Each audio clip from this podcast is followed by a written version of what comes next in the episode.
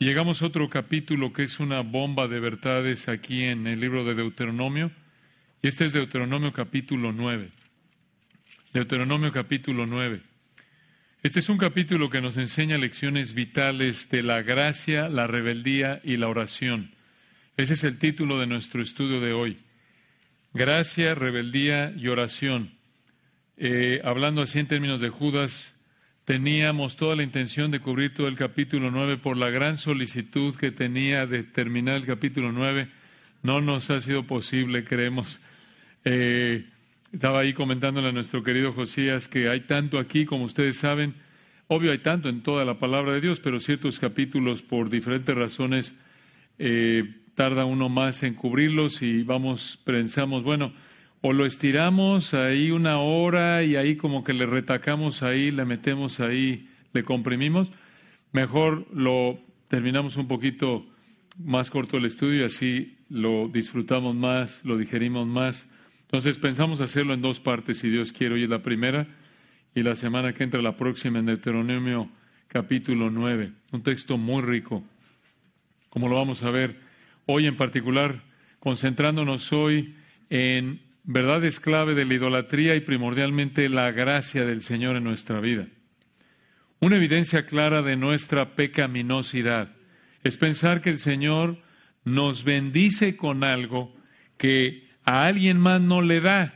Y llegamos a pensar de manera pecaminosa que Dios nos ha dado esa bendición que otros no tienen porque nosotros somos mejores que la otra persona que no la tiene. Obviamente esto es una mentira, porque somos igual de pecadores que cualquier otra persona, igual de merecedores de la condenación que cualquier otra persona, igual de merecedores que el infierno eterno.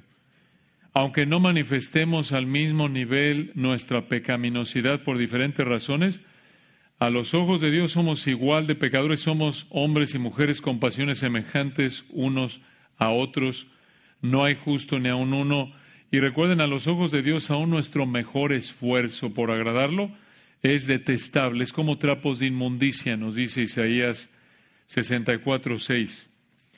Si el Señor nos quiere dar salvación en Cristo o cualquier otra bendición temporal, no es porque somos más obedientes que otros, porque somos mejores que otros, porque nos portamos mejor que otros, sino porque Él ha escogido mostrar su gracia a través de nosotros para su gloria. Eso es lo que enseña la palabra de Dios. Y lo hace, dicho de otra manera, cuando decimos para su gloria, es para que Él se vea bien para que Él se vea bien, no para que nosotros nos veamos bien.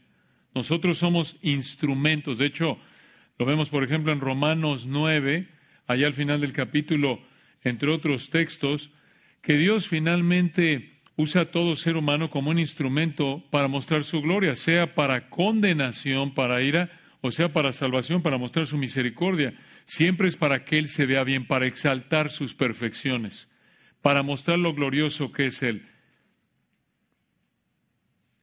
Entonces, toda bendición, escuche esto, toda bendición que disfrutamos, sea eterna, sea desde lo más glorioso que es la salvación, a una bendición más pequeña a nivel temporal, toda bendición que disfrutamos se debe a que Dios, en su soberanía, en su gracia soberana, nos la dio. Toda bendición que disfrutamos se debe a que Dios, en su gracia soberana, nos la dio. Y esto es lo que vemos con Israel aquí en Deuteronomio 9. Deuteronomio capítulo 9, vamos a leer los versículos 1 al 17 que planeamos estudiar en esta noche. Deuteronomio 9, vean el texto y observen, hermanos, este énfasis en que Dios en su gracia soberana escogió a Israel a pesar de su pecado. Deuteronomio 9.1. Oye, Israel, tú vas hoy a pasar el Jordán para entrar a desposeer a naciones más numerosas y más poderosas que tú, ciudades grandes y amuralladas hasta el cielo, un pueblo grande y alto, hijos de los anaseos, de los cuales tienes tú conocimiento y has oído decir, ¿quién se sostendrá delante de los hijos de Anac? Entiende, pues, hoy que es Jehová tu Dios el que pasa delante de ti como fuego consumidor, que los destruirá y humillará delante de ti, y tú los echarás, y los destruirás enseguida, como Jehová te ha dicho. Versículo 4.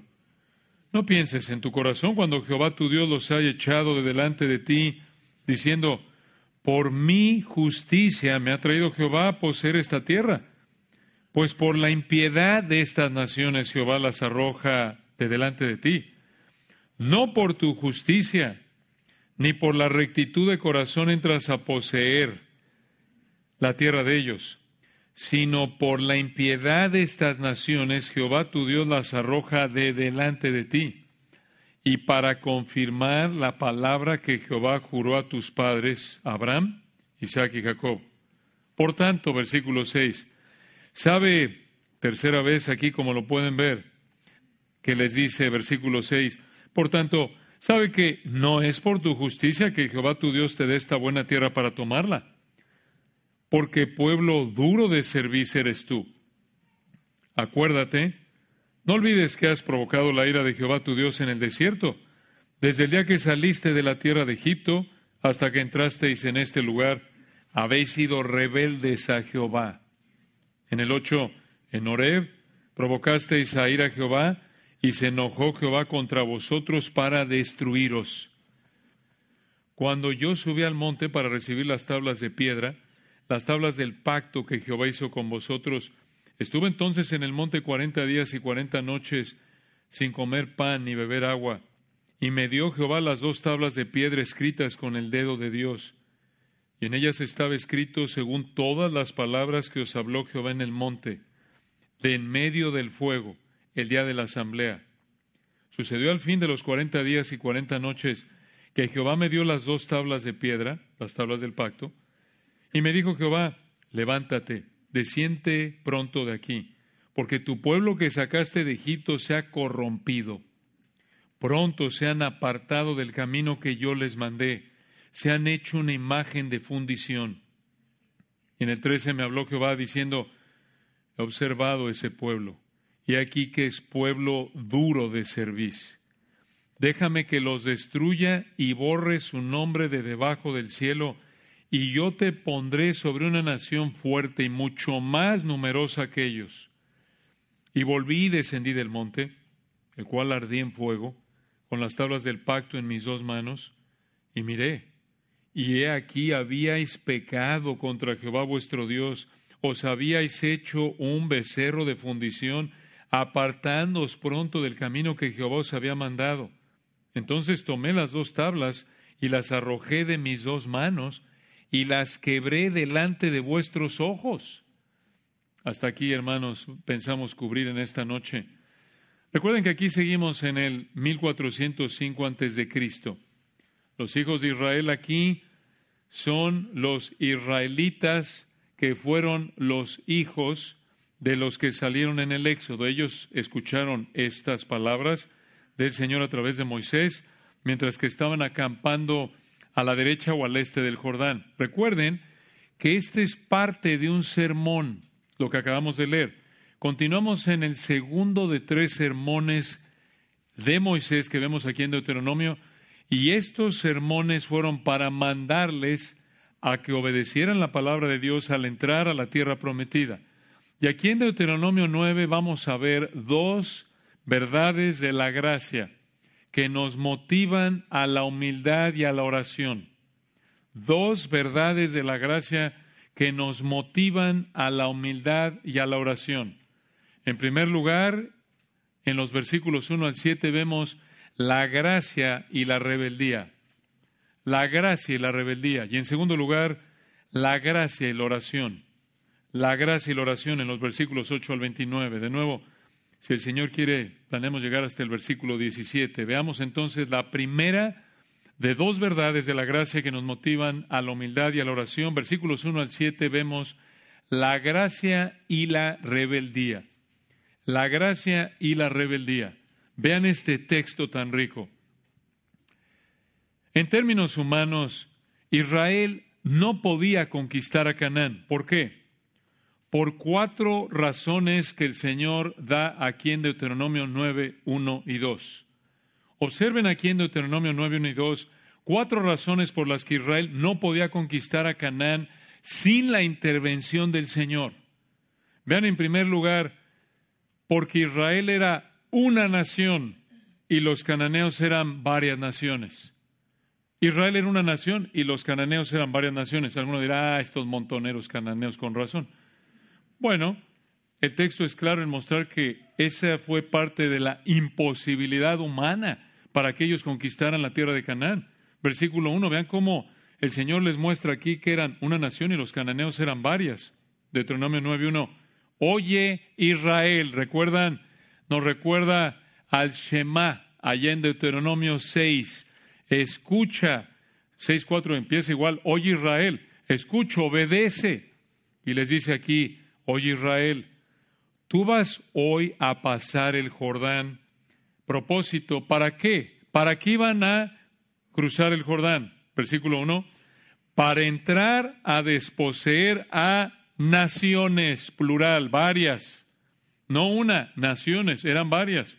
Y se acuerdan que vimos ya en nuestro estudio en Deuteronomio 7, por ejemplo, como muestra en el 7.1, cuando Jehová tu Dios te haya introducido en la tierra en la cual entrarás para tomarla, y como muestra le dio siete naciones ahí en Deuteronomio 7.1, al Eteo, al Jerjeseo, al Amorreo, al Cananeo, al Fereceo, al Leveo y al Jebuseo. Naciones, los Eos. Entonces, Israel no podía conquistar la tierra sin el Señor, en primer lugar, porque Israel era una nación y los cananeos eran varias, pero además, versículo 1, hay una segunda razón de cuatro. Vean ustedes por la que Israel no podía conquistar a Canaán sin el Señor. Y es esta. Los cananeos eran más numerosos y poderosos que Israel. No solo eran más naciones, sino que eran más numerosos y más poderosos que Israel. ¿Por qué? Podrás pensar, bueno, eran varias naciones, pero eran hay unas hormiguitas, digo. Pues no importa el número, si Israel era más poderosa y eran más en número. No, hermanos, vean el versículo 1. Oye Israel, tú vas hoy a pasar el Jordán para entrar a desposeer naciones y aquí viene en segundo lugar, más numerosas y más poderosas que tú. Una pausa ahí. Recuerden, hermanos, que aquí en Deuteronomio 9, Israel era una nación y una nación de esclavos. Y para empeorar la situación en términos humanos, esclavos que llevaban 40 años dando vueltas en el desierto, aquí en Deuteronomio 9. Entonces, realmente, versículo 1, los cananeos eran más naciones y más poderosas que Israel, y por lo tanto, Israel no podía conquistar a los cananeos por su propia capacidad. Eso es lo que el Espíritu de Dios está enfatizando aquí. Aquí no les ayudaba el dicho de que no somos machos, pero somos muchos. No, para nada. Porque las naciones cananeas, versículo 2, eran más numerosas y más poderosas que Israel. Entonces, Israel no podía conquistar a los cananeos sin que el Señor lo hiciera, porque en primer lugar era una nación contra varias, una nación contra muchas. Además, eran esas naciones que eran más que Israel, eran más numerosas, más poderosas y en tercer lugar, los cananeos tenían ciudades grandes y protegidas. Los cananeos tenían ciudades grandes y protegidas. Véanlo ahí en el versículo 1. En esa frase al final, ciudades grandes y amuralladas hasta el cielo. La idea es en el hebreo, ciudades grandes y inaccesibles e inaccesibles hasta el cielo.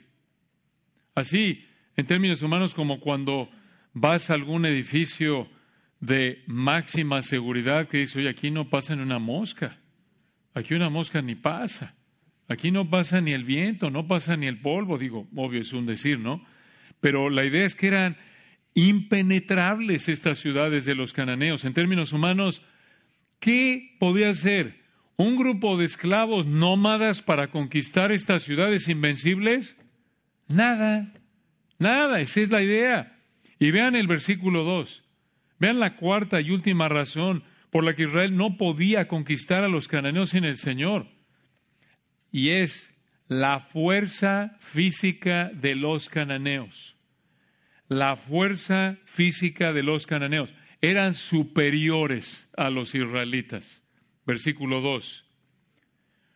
Describiendo a los cananeos en Deuteronomio 9.2, un pueblo grande y alto, hijos de los anaseos, de los cuales tienes tu conocimiento. Ya has oído decir, ¿quién se sostendrá delante de los hijos de Anac? Miren, hermanos, una probadita de esto es como cuando la selección mexicana juega un partido de fútbol y alguno dirá, uh, ya va a aventar aquí. Bueno, bueno, esperen, hermanos, es una ilustración. Escuchen. recuerden, como cuando, imagínense, la selección mexicana, digo, para que me aviente yo a mí mismo, para que vean que no es contra nadie, ¿eh? Cuando la selección mexicana juega un partido de fútbol contra la selección alemana, los mexicanos les llegamos al pecho a los alemanes y los mexicanos corremos cuatro pasos por cada paso de los alemanes. Digo, la verdad, se ve diferencia en fuerza física. Es solo como una ilustración. ¿Cómo podría Israel conquistar a los cananeos cuando esos cananeos eran varias naciones eran más numerosas y poderosas que Israel, tenían ciudades grandes y protegidas y eran más fuertes físicamente que los israelitas? Imposible. Imposible en términos humanos.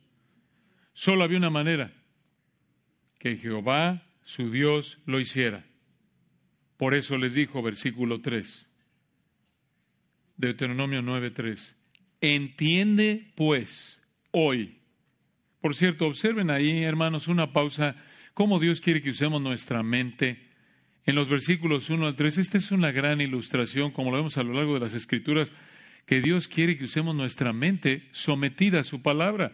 Porque en el versículo 1 y 2 ya vimos, les dio un, un análisis, les, les explicó, obviamente, de manera racional. Hizo que usaran su facultad de razonamiento para analizar, oye, a ver, mira, Deuteronomio 9.1, mira, Israel, tienes todas de perder, no tienes posibilidad humana de ganar al entrar en Canaán. Eres una nación contra varias y además son más numerosas y poderosas. Vas a tratar de entrar a ciudades amuralladas, impenetrables, y encima de eso físicamente son más poderosos que tú. ¿Qué es eso? está haciéndolos pensar. Y en el versículo 3 les dice, entiende pues hoy. ¿Se dan cuenta? Este es un recordatorio, hermanos, muy importante que vemos a lo largo de las escrituras. Dios quiere que usemos nuestra mente en sumisión a su palabra. En el Nuevo Testamento, por ejemplo, se repite una exhortación varias veces cuando dice sed sobrios. Esa palabra sed sobrio significa ten una mente clara y bajo control. Una mente clara y bajo control. ¿Quieres saber si estás siendo controlado por el Espíritu de Dios? Vas a tener una mente que piensa con claridad, ocupada por la palabra de Dios en sumisión a su palabra. Tenemos fresco el tema del Espíritu Santo por la conferencia que acaba de pasar. Alguien que es espiritual, un creyente espiritual, un cristiano espiritual es alguien que tiene una mente bajo control, una mente controlada, sometida por la palabra de Dios, algo que tenemos que aprender y para algunos nos cuesta más que otros, pero este es de toda la vida, el aprender a vivir controlados por una manera de pensar bíblica. ¿Se dan cuenta? No como los excesos que vemos que dicen algunos de manera falsa. Oye, este está lleno del Espíritu, por eso se está revolcando y ladrando y vomitando. No, hermanos, eso no es lleno del Espíritu. O mira, ya, ya entró en una situación de éxtasis que no tiene control de sí mismo. No, hermanos, eso no es bíblico. Dios quiere que usemos nuestra mente en sumisión a su palabra. La gente que debe ser la más analítica, la que razona con mayor claridad, de todo el planeta debemos ser los cristianos, en sumisión a la palabra de Dios. Entonces, Aquí les dice versículo 3, entiende, entiende pues hoy que es Jehová tu Dios el que pasa delante de ti como fuego consumidor. La idea aquí es que arrasa con todo lo que toca, y aquí versículo 3, esto haría el Señor con los cananeos, vean, que los destruirá y humillará delante de ti. Y aquí en el 3 viene la responsabilidad de Israel. El Señor les dijo al final del 3, tú los echarás y los destruirás enseguida como Jehová te ha dicho. Versículo 4, vean cómo enfatiza, razona Israel, piensa. Versículo 4, no pienses en tu corazón. Recuerden, hermanos, el corazón en la Biblia otra vez incluye la mente. Aquí está enfatizando la parte mental. Recuerden, no es, de nuevo, sentimiento primordialmente, no es amorcito corazón, yo tengo tentación de un beso, como dijera esa canción famosa tendemos a pensar en el corazón como algo puramente sentimental, ¿no es cierto? Pero vean aquí, hermanos, es algo que aquí primordialmente se enfatiza el área de la razón, de pensar, piensa, incluye sentimientos, sí, incluye la voluntad, aquí se enfatiza primordialmente la mente, por eso les dice versículo 4, no pienses en tu corazón, cuando Jehová tu Dios los haya echado de delante de ti, diciendo, por mi justicia o rectitud, por mi justicia me ha traído Jehová a poseer esta tierra. Observen, Israel reconocerá que el Señor era el que le daría la tierra, eso era cierto. Pero Israel no debía pensar, el Señor se está adelantando, mira, no pienses que el Señor te ha dado la tierra por tu justicia. No pienses que el Señor te entrega la tierra porque eres recto, porque eres bueno. Y al final del versículo 4, observen, a partir del final del versículo 4, el Señor enfatiza que no era por la justicia de Israel que les daría la tierra, porque Israel no tenía justicia, no tenía rectitud. Y aquí hay dos razones más por las que el Señor les iba a dar la tierra. Versículo 4, vean al final, una, pues por la impiedad de estas naciones Jehová las arroja de delante de ti, y repite esto en el 5, véanlo, no por tu justicia, ni por la rectitud de tu corazón entras a poseer la tierra de ellos. En otras palabras, no te estoy dando la tierra como premio porque eres muy bueno, te portas muy bien, sino versículo 5, aquí está de nuevo, sino por la impiedad de estas naciones Jehová tu Dios las arroja de delante de ti. ¿Qué es esto? El Señor les iba a dar la tierra porque escogió usarlos, escuchen esto, como instrumento de juicio. El Señor los iba a usar como instrumento de juicio contra los cananeos por el pecado de los cananeos.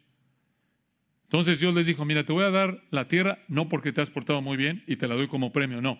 Te voy a dar la tierra porque te voy a usar como un instrumento de juicio para que los mates porque estos impíos merecen morir por su impiedad. Y además, versículo 5 al final, te estoy dando la tierra no porque te portas muy bien y te la mereces y te la doy como un premio, no, sino porque versículo 2 al final, versículo 5 al final, perdón, y para confirmar la palabra que Jehová juró a tus padres Abraham, Isaac y Jacob. Por tanto, versículo 6, esto es, vean lo que está diciendo aquí el Señor.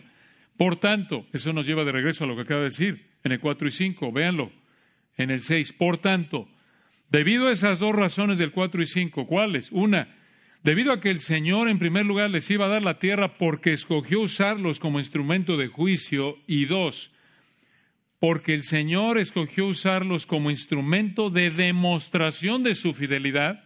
¿Por qué? Porque en el versículo 5 les dijo, para confirmar la palabra que Jehová juró a tus padres, Abraham, Isaac y Jacob.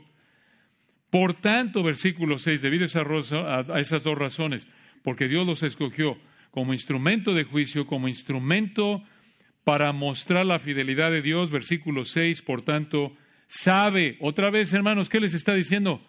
Piensa, entiende, recuerda. ¿Se dan cuenta? Versículo 6, por tanto, sabe que no es por tu justicia, no es porque te portas bien que Jehová tu Dios te dé esta buena tierra para tomarla, porque pueblo duro de servir eres tú. duro de servicio, duro de cuello. ¿Qué significa eso? ¿Que caminaban muy derechitos o qué? No, es una frase que se refiere a ser obstinado, rebelde, como cuando un pequeñito quieres que haga algo y endurece la espalda, ¿no es cierto? Ven para acá, no, endurece la espalda. No, esa es la idea. Entonces, aquí en Deuteronomio 9, 1 al 6, el Señor les dijo que no eran ni capaces ni dignos de que el Señor les diera la tierra. No eran mejores que los cananeos. ¿Por qué entonces el Señor les iba a dar la tierra? Porque el Señor decidió usarlos para juzgar a los cananeos y porque había escogido hacer un pacto con los ancestros de estos israelitas, aunque no lo merecían. Hermanos, ¿qué es esto? ¿Cómo se llama cuando Dios nos trata bien, aunque no merecemos que nos trate bien? Gracia. Gracia. Específicamente, como lo vemos aquí, gracia soberana. Esto es, Dios escoge de manera unilateral decir, a estos les voy a mostrar favor, amabilidad, compasión, aunque no lo merecen, a pesar de que lo que merecen es juicio. Eso es gracia. Y en el resto del capítulo 9 les recordó lo pecaminosos que eran y por lo tanto que no merecían que el Señor les diera la tierra. Es como si a partir del versículo 7 les dice, mira, te voy a dar una ilustración. Te voy a mostrar cómo versículo 6 eres pueblo duro de servicio. Te voy a mostrar, te voy a recordar que eres un pueblo obstinado, rebelde. Versículo 7, vean otra vez cómo apunta la mente, cómo los llama a pensar, los llama a recordar. Versículo 7, acuérdate Acuérdate, hermanos, otra vez lo enfatiza el texto y aunque no es el punto central, lo volvemos a enfatizar. La Biblia enfatiza una y otra vez que debemos ser analíticos, examinarlo todo, retener lo bueno, evaluar todo a la luz de la palabra. No podemos ser como el ser humano es por naturaleza, que no piensa, sino que siente. Eso no es una virtud, no es es que tengo feeling. No, no, hermanos, la Biblia no enfatiza eso aquí. Es que soy artista, hermano. ¿Qué quieres? Yo siento, me nace. Oye, dale un abrazo al hermano, se llama No, es que no me nace. Es que, es que no hay feeling ahí, no hay química. No, eso no importa. Usa tu mente. Escoge por la capacidad que el Espíritu de Dios te da someterte a la palabra, enséñale a tus hijos, parte de instruir a nuestros hijos en la disciplina y administración del Señor es aprender, enseñarles a que operen así. Obvio, horas porque el Señor los haga nacer de nuevo, pero les estás inculcando una manera bíblica de pensar, que el niño aprenda a no ser controlado por sus emociones. No es que hoy no quiero ir a la escuela, papi, está bien, quédate, hijo. ¿Por qué? Pues no me dan ganas. Perfecto. No, hermano, vas aunque no tengas ganas. Vas. La idea, eh, obvio, en términos de que no es controlado por los sentimientos. Entonces, y hermanos, esto tiene muchas ramificaciones, podríamos hacer todo un estudio de esto, pero ustedes saben, la toma de decisiones, Proverbios una vez lo dice, una y otra vez lo dice, tenemos que ser analíticos, pensar, eh, en la multitud de consejeros está la sabiduría. ¿Por qué dice eso, Proverbios? ¿Por qué? Porque entonces ahí te sientas con los demás, les platicas, ¿tú qué sientes? A ver, vamos a unir aquí el feeling, a ver. No, el sentimiento, no, hermanos, es porque estás buscando la mayor cantidad de información para tomar una decisión en base a la palabra de Dios, en sumisión al Señor, usando tu mente, tu facultad de razonamiento. Y hermanos, algunos dirán, oye, ¿y la fe? La fe usa la mente en sumisión a la palabra de Dios. Por eso Hebreos 11.3 dice, por la fe entendemos haber sido constituido el universo por la palabra de Dios. La fe ve el universo a la luz de la palabra de Dios y dice, oye, el Señor tuvo que haber creado todo de la nada hablando, porque no hay otra explicación, porque eso es lo que dice la Biblia. Eso es razonable. Eso es razonable. No es razonable pensar que todo salió de una explosión. Es suicidio intelectual, es, es irracionable, es tonto, es tonto. Cualquier otra opción para explicar cómo existe la creación es imposible, es, es antirracional. ¿Se dan cuenta? Imposible. No, no, bueno, es que es cuestión de tiempo y solito, es ahí como poner, como muchos lo han dicho, ¿no? Como poner ahí en una cajita, por ejemplo, las piezas de un reloj y lo sacudes y después de dos millones de años se hace un reloj solito. O bueno, igual, ¿no? Una tableta electrónica, no hay problema, lo pones y le pones todos los componentes y después de tres millones de años solito ya se arma. Eso es irracional, ¿se dan cuenta? Por eso tenemos que usar la razón sometida a la palabra de Dios. Y otra vez, vean el énfasis, versículo 7. Acuérdate, no olvides. Vuelvo a enfatizar, tienen que tenerlo presente en la mente. Recuerdan, lo vimos la semana pasada, la necesidad de estar recordando para obedecer. Les dice versículo 7, acuérdate, no olvides que has provocado la ira de Jehová tu Dios en el desierto. Desde el día que saliste de la tierra de Egipto hasta que entrasteis en este lugar, habéis sido rebeldes a Jehová. Ellos debían recordar su pecado, escuchen, para mantenerse humildes. Debían recordar su pecado para mantenerse humildes y no pensar que era por su bondad, versículo 4, que el Señor les daría la tierra. Aquí tienen una gran verdad, hermanos. Escuchen, ¿cómo evitamos pecar de pensar que el Señor nos ha dado algo porque somos mejores que otros? ¿Cómo evitamos el pecado de pensar que tenemos algo que el otro no tiene porque Dios me lo dio porque soy mejor que el otro? ¿Cómo evitamos pensar que el Señor nos ha salvado porque somos mejores que otros incrédulos en nuestra familia o trabajo? ¿Cómo evitamos pensar que el Señor nos ha bendecido porque somos buenos? Respuesta, recordando, versículo 7, que habéis sido rebeldes a Jehová. Versículo 7, acuérdate, no olvides, habéis sido rebeldes a Jehová. ¿Cómo evitamos pensar, cómo evitamos pecar con esa idea equivocada de que Dios nos ha bendecido porque somos mejores que el otro, porque nos merecemos algo que el otro no tiene, porque somos buenos? Respuesta, recordando nuestro pecado. Recordando nuestro pecado. ¿Cómo? recordando dos realidades de nuestro pecado. Una, ¿de dónde nos sacó el Señor? Es lo mismo que estamos viendo aquí. ¿De dónde nos sacó el Señor? Y dos, ¿cómo pecamos a diario? ¿Cómo pecamos a diario? Hermanos, en la gracia de Dios, Dios en su gracia en ocasiones nos permite, pase el tiempo, por su gracia cultivamos hábitos de obediencia, disfrutamos de su gozo, paz y minimiza en su gracia el sufrimiento del pecado y parece todo estable y a veces en nuestra pecaminosidad se nos olvida que somos sumamente pecadores. Se nos olvida de dónde nos sacó el Señor. Tenemos una perspectiva pecaminosa de nuestro pecado y olvidamos cuánto pecamos. Dices tú, ¿y de dónde sacas esto? ¿Cómo que, cómo que, cómo que evitamos la soberbia de pensar que Dios nos ha bendecido porque somos buenos al recordar nuestro pecado. ¿De dónde sale eso? Bueno, lo vemos aquí, pero ejemplo en el Nuevo Testamento, Pablo, Tito 3, 2 al 5. Ahí, en Tito 3, recuerdan, lo estudiamos con José hace tiempo, ahí él le dijo a los creyentes ahí, a los que les escribió en Tito 3, 2 al 5, miren, mostrando mansedumbre esto es docilidad, humildad para con todos los hombres, porque nosotros, hablando de los incrédulos, nosotros también éramos qué? Éramos rebeldes, extraviados, insensatos. ¿Se dan cuenta?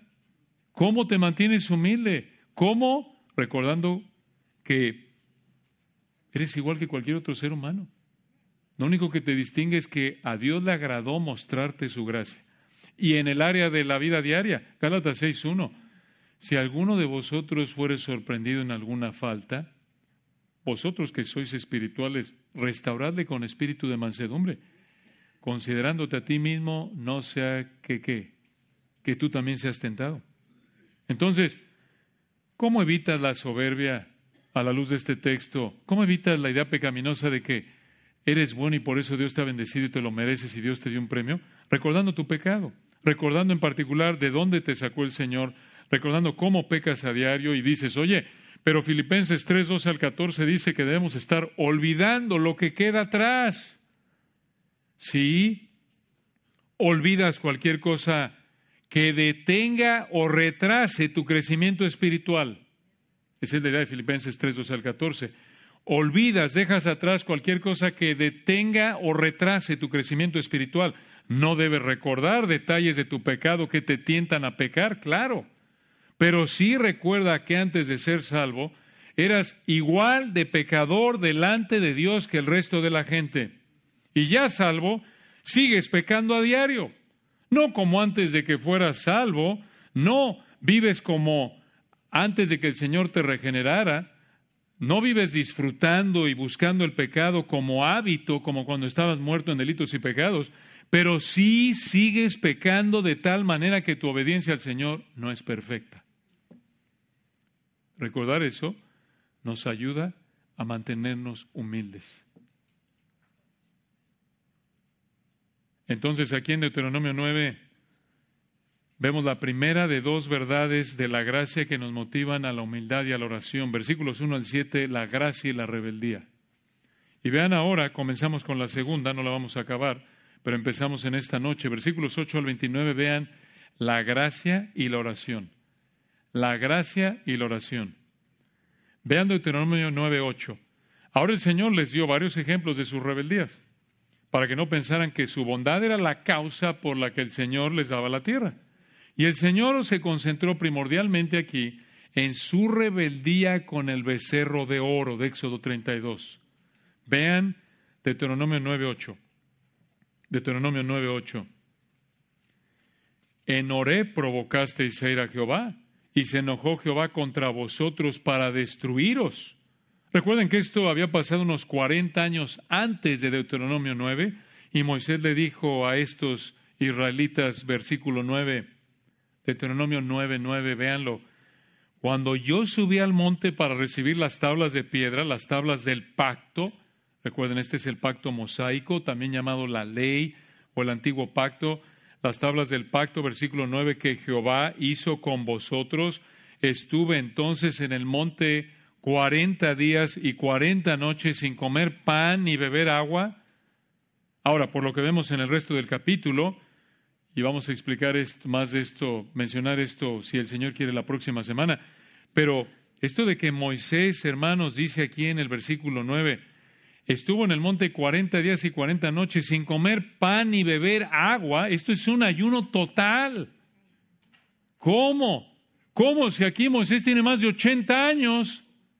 Y tú y otros tenemos 20, 40, 50, 60 y después de tres horas ya sientes que te desmayas. Y aquí este hombre con poco más de un mes, mes, diez días, ochentón el Señor, ochentantos tiene aquí. No, versículo 9, no comió nada, ni bebió nada por 40 días. Esto es sobrenatural. Pero escuchen, el mismo Jehová, el mismo Yahweh, el mismo Señor que lo fortaleció para este ayuno, fue el mismo Yahweh que ayunó cuando se hizo hombre en Mateo 4.2. ¿Se acuerdan que el Señor también ayunó? Versículo 10. Dijo, aquí dice Moisés, y me dio Jehová las dos tablas de piedra escritas con el dedo de Dios. Aquí, hermanos, el dedo de Dios es una manera figurada de decir que el Señor fue el que escribió la ley. No fue con su dedo, porque Dios no tiene dedo. Recuerden, Él es espíritu. Y continuó Moisés, versículo 10, hablando de las tablas de piedra, y en ellas estaba escrito, según todas las palabras que os habló Jehová en el monte, de en medio del fuego el día de la asamblea, versículo 11, Sucedió al fin de los cuarenta días y cuarenta noches que Jehová me dio las dos tablas de piedra, las tablas del pacto. Estas dos tablas, recuerdan, contenían los diez mandamientos, que era el resumen del antiguo pacto, la ley. Y escuchen, hermanos, aquí tres marcas de la idolatría para que las evitemos. Vean aquí en esta descripción, vemos tres marcas de la idolatría que nos ayudan a evitarla. Y recuerden, como lo hemos estado viendo a lo largo de Deuteronomio, la idolatría no solo se manifiesta en adorar estatuas, Colosenses 3.5, tenemos que hacer morir la avaricia, que es idolatría como cristianos, dice Colosenses 3.5. La idolatría se manifiesta, según Colosenses 3.5, en satisfacer tus deseos antes que los deseos de Dios. La idolatría se manifiesta en colocar cualquier cosa antes que Dios, en vivir para el dinero, para el cuerpo, una persona, lo que sea. Vean aquí en el 12 lo que dijo el Señor a Moisés ahí en el monte Oreb, Deuteronomio 9:12. Y me dijo Jehová, recuerdan aquí ya se habían entregado a adorar el becerro de oro, y ahí está Moisés con el Señor, versículo 11, ya terminaron los 40 días, 40 noches. Jehová me dio las dos tablas de piedra, en el 11 las tablas del pacto, en el 12 y me dijo, Jehová, levántate, desciende pronto de aquí porque tu pueblo, vea, no le dijo mi pueblo, ¿por qué? Probablemente para apuntar a la responsabilidad de Moisés de enfrentar esto como el mediador del pacto y el líder de Israel. Y le dijo, versículo 12, levántate, desciende pronto de aquí, porque tu pueblo que sacaste de Egipto se ha, escuchen esto, corrompido. En el hebreo se ha echado a perder, ha actuado de manera corrupta. Al final del 12, pronto se han apartado del camino que yo les mandé se han hecho una imagen de fundición. Esto se refiere al becerro de oro. Escuchen, Israel, dice el versículo 12, se corrompió. Se corrompió espiritualmente al entregarse a la idolatría.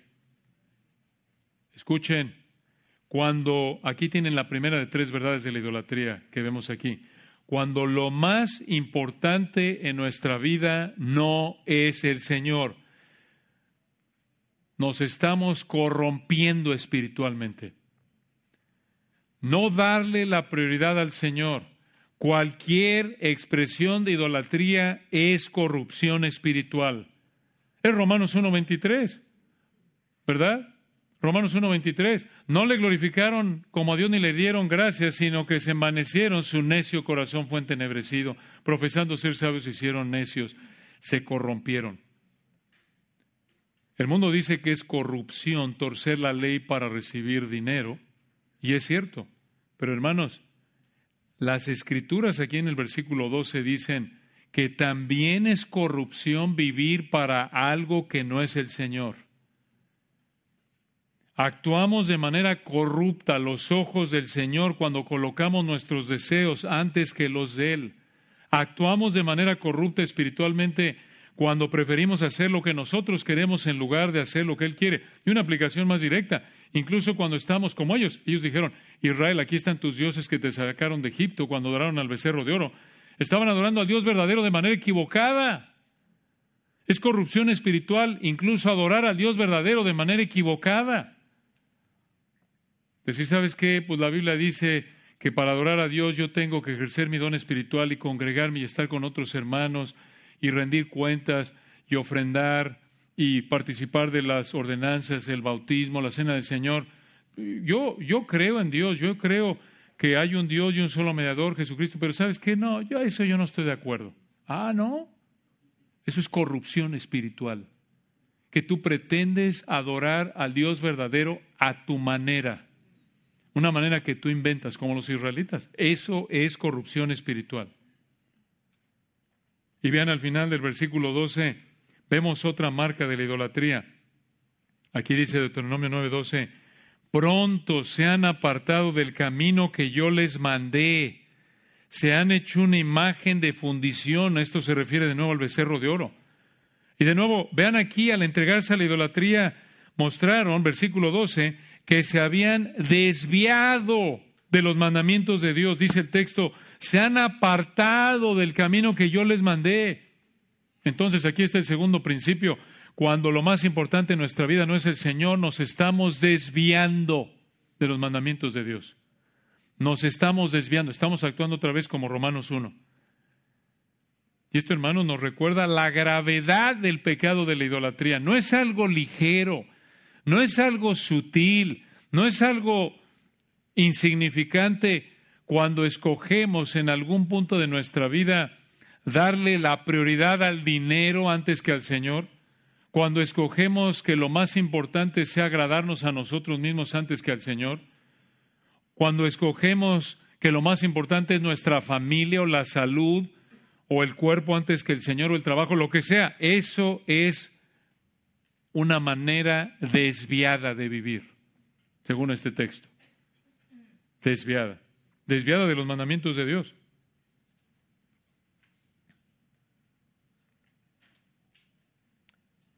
Entonces Israel se entregó a la adoración de este becerro.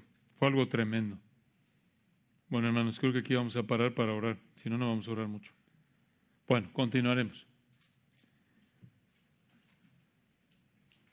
Padre, gracias por este texto tan importante.